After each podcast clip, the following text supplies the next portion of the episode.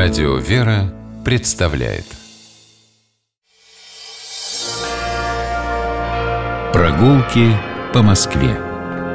О видимом и сокровенном Здравствуйте, дорогие слушатели, меня зовут Алексей Пичугин. Мы отправляемся гулять по Москве. По нашему чудесному городу гуляем мы в компании Игоря Горькавого, историка, москвоведа. Здравствуйте, Здравствуйте, Игорь. Алексей. Сегодня мы идем на Лубянскую площадь. Чтобы на Лубянской площади оказаться, мы доезжаем до станции метро Лубянка, которая была в первоначальном своем виде построена по проекту архитектора Николая Ладовского, но от того убранства, к сожалению, почти ничего не осталось.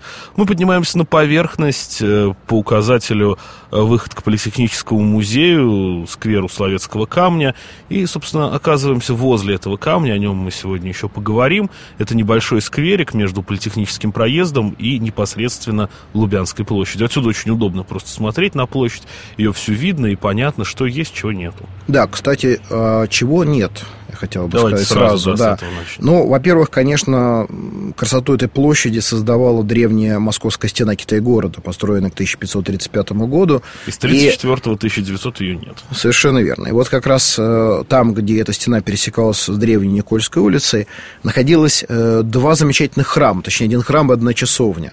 Церковь Владимирской иконы, построенная в конце 17 века на средства Натальи Кирилловны Нарышкиной в память о спасению сына в Лавре.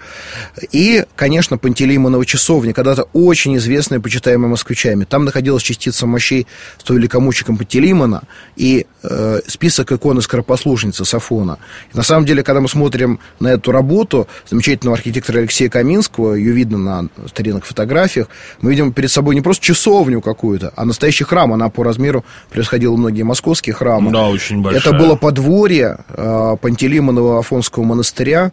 И, конечно, утрата этого храма для облика Лубянской площади, можно сказать, стала катастрофической. И то, что на этом месте построили этот ужасный вот торговый центр Наутилус в лужковские годы, мне кажется, это просто разрушение архитектурного облика Москвы. Ну, некоторые москвоведы усматривают в облике Наутилуса какие-то отдаленные аллюзии на часовню Пантелеймоновскую, но от этого еще хуже. От этого еще хуже. Это еще, еще больнее. Мы, мы все, наверное, помним, как в 90-е годы, когда этот Наутилус начинали строить, когда это место только обнесли строительным забором, как-то все вдруг почему-то резко понадеялись, что сейчас на это место вернут часовню. Ну, но не сложилось. Еще на этой площади не хватает храма Гребневской иконы Божьей Матери.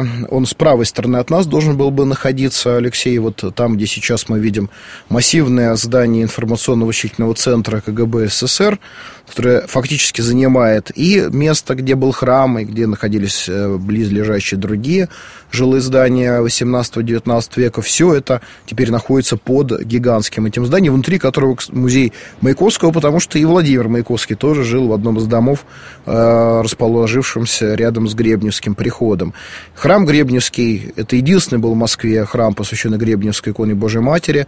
Он возник никак не позднее 16 века, и храм сам считался произведением э, древнерусских мастеров того времени. Он имел очень древнюю шатровую колокольню, и за этот храм, кстати, в 30-е годы, когда речь впервые зашла о его сносе, была борьба. И москвоведы, и прихожане храма пытались отстоять церковь, поэтому сначала разобрали трапезную с колокольни, но потом под предлогом строительства московского метрополитена этот участок передали метрострою, и в 1934 году и этот храм, как и многие другие, был приговорен к сносу и исчез. На его месте был сквер, ну, а теперь вот это здание, которое мы видим с правой стороны. И, конечно, эта площадь э, лишилась, ну, можно сказать, своей архитектурной доминанты. Это был фонтан. Фонтан Мытищинского первого в Москве водопровода. Совершенно верно. Работа замечательного архитектора Джованни Витали, или как его в России больше называли Иван Петрович Витали. Э, прекрасный архитектор, который сумел создать для этой площади новый смысл. Ведь эта площадь возникла перед э, воротами Китайгородской стены как открытое для обстрела пространство. Это гласис так называемый. Но у этой площади появился совершенно новый смысл, потому что вода Мытищинского водопровода здесь была доступна не только для того, чтобы ее в ведрах разносить по домам, как это были вынуждены делать в своем большинстве москвичи того времени, но и для того, чтобы поить лошадей. Э, И поэтому эта площадь на всех старинных фотографиях, на многочисленных работах московских живописцев, надо сказать, что ее любили изображать они, она предстает перед нами всегда с извозчиками. Да, потому а, что они собирались возле этого фонтана. Совершенно верно. А потом воду, набирая в бочки, развозили по домам москвичей. И воду развозили, и поили лошадей, и кормили их на этой площади. Можно сказать, это было такое депо извозчиков, откуда извозчикам можно было взять в любой конец Москвы. И это придавало площади, ну, какой-то особый колорит. Надо сказать, что этот колорит дополнялся еще некоторыми зданиями. И особенно я бы отметил здесь э, здание э, страхового общества России, которое в конце XIX э, века было построено на том месте, где сейчас находится старое здание КГБ СССР. Ну, в общем-то, здание-то оно и есть то самое, но настолько перестроенное, что в нем и не узнаешь. Совершенно верно. Сейчас, сейчас самый красивый фасад. Дело в том, что то здание и рядом с ним находившееся здание общества Кавказ и Меркурий. Которое тоже, в общем-то, осталось, но тоже мы его поди найди вот в этом огромном да, современном тут сталинском э, ампире. Надо сказать, что вот этот сталинский ампир, как вы совершенно справедливо заметили, он поглотил с собой не только два здания, но и целую улицу. Вернее, да. Э, завершение Малой Лубянки, или точнее сказать, начало Малой Лубянки, которая теперь тоже находится внутри этого огромного здания квартала. На старинных фотографиях мы видим, что страховое общество России построило здание с необыкновенным для Москвы фасадом. По облику это здание напоминало здание, скажем, Брюсселя построенный где-нибудь в 17 веке, северный такая э, стиль, очень интересный, с часами, с э, металлическими фигурами, которые украшали фасад. В общем, это было здание с ярко выраженной индивидуальностью. И надо сказать, что, в общем, площадь была на самом деле меньше, чем мы ее сейчас видим, потому что до той точки, где мы находимся, до Соловецкого камня, располагался еще один весьма известный в Москве дом. назывался в Москве Шиповская крепость. Э, постройка генерала Сергея Павловича Шипова, позднее дом императорского человеколюбивого общества. Э, это была э, дешевая гостиница и даже, можно сказать, ночлежка. Здание с очень таким криминальным колоритом. Вечером Гелеровский, во всяком случае, не рекомендовал ходить рядом с этим э, местом. И оно исчезло полностью. Вот поэтому образовался тот скверик, где сейчас мы находимся. И обратите внимание, что недалеко отсюда расположено здание Политехнического музея, имеет в нашу сторону, хотя и высокий, завершенный в 1907 году, но все-таки невыразительный фасад. Глухой. Потому что, да, потому что он фактически должен был смотреть на рядом располагавшуюся Шиповскую крепость. А с противоположной стороны площади, наоборот от нас, находился Лубянский пассаж. Его место с 1957 года занимает всем хорошо известный детский мир. Ну, а э, что происходило дальше с этой площадью, как она меняла свой облик? Конечно, это события 20 века, которые на самом деле э, к этой площади имели отношение уже в 17 году, потому что в 17 году э, 2 марта московская публика на этой площади приветствовала отречение государя-императора. Это была многотысячная демонстрация. Люди шли отсюда по направлению к Воскресенским воротам Китая-города. Но это событие февральской революции. Февральская революция. А потом э, в октябре 17 года здесь проходила линия обороны Кремля. Юнкера здесь пытались остановить продвижение отрядов Красной гвардии к центру Москвы. Но, к сожалению, это не удалось. И потом именно на улице Большая Лубянка, в доме 11, в гостинице «Якорь», расположился переехавший в Москву Феликс Держинский, всесильный глава ВЧК. Улица постепенно заполнялась различными организациями, связанными с этой карающей дланью революции, как ее тогда называли. И постепенно вся улица оказалась под э, либо учреждениями ВЧК, УГПУ, НКВД, МГБ, КГБ, СССР, сейчас многие здания до сих пор э, относятся к ведению ФСБ, либо там располагались в бывших доходных домах квартиры для руководящего состава, общежития для рядовых сотрудников. В Разнофьевском переулке расположились гаражи, где, как мы знаем, также происходили расстрелы.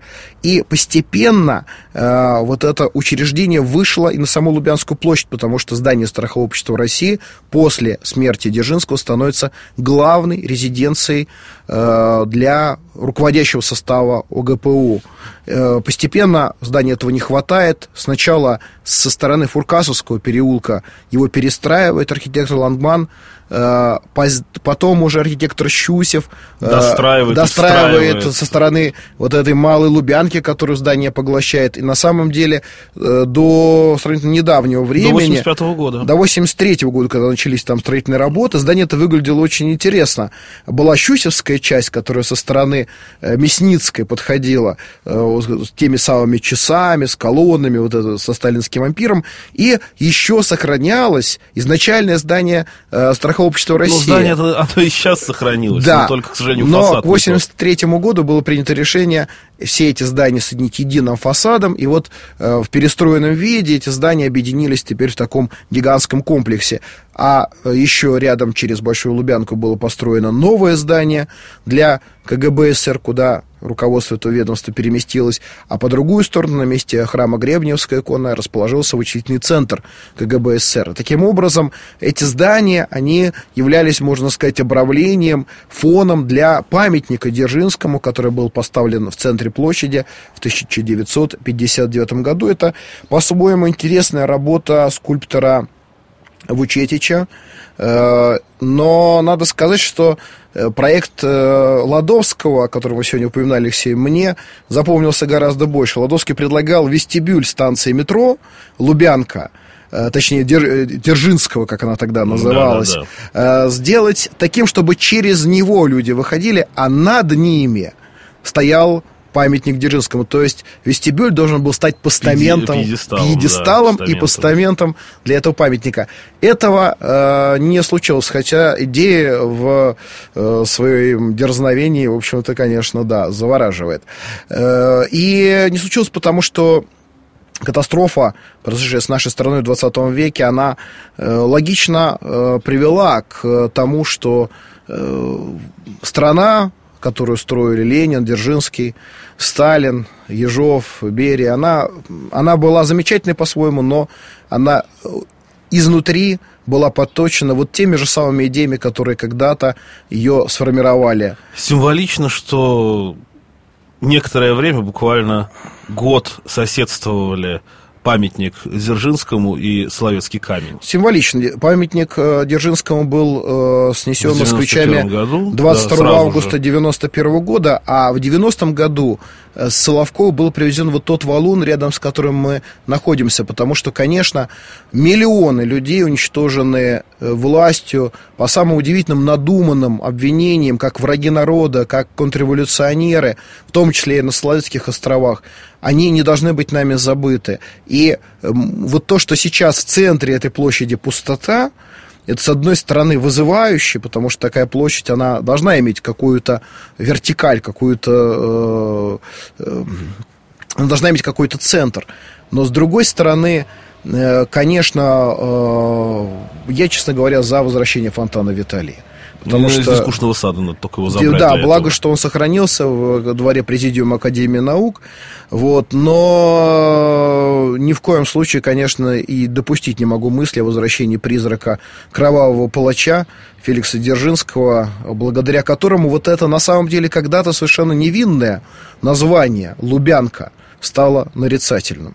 Конечно, э, органы госбезопасности существуют в любой стране, и они стоят на страже государства, и должны стоять на страже государства.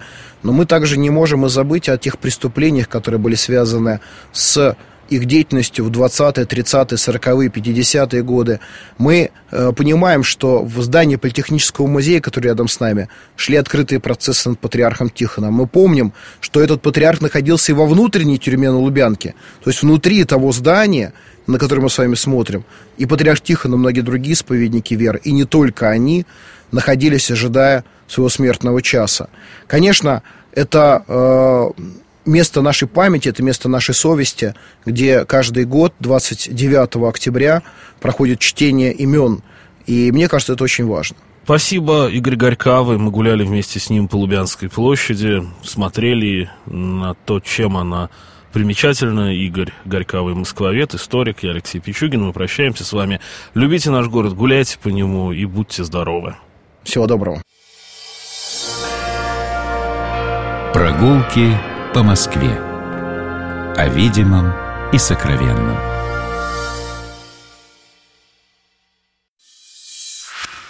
Программа «Прогулки по Москве» произведена при поддержке Комитета общественных связей правительства Москвы.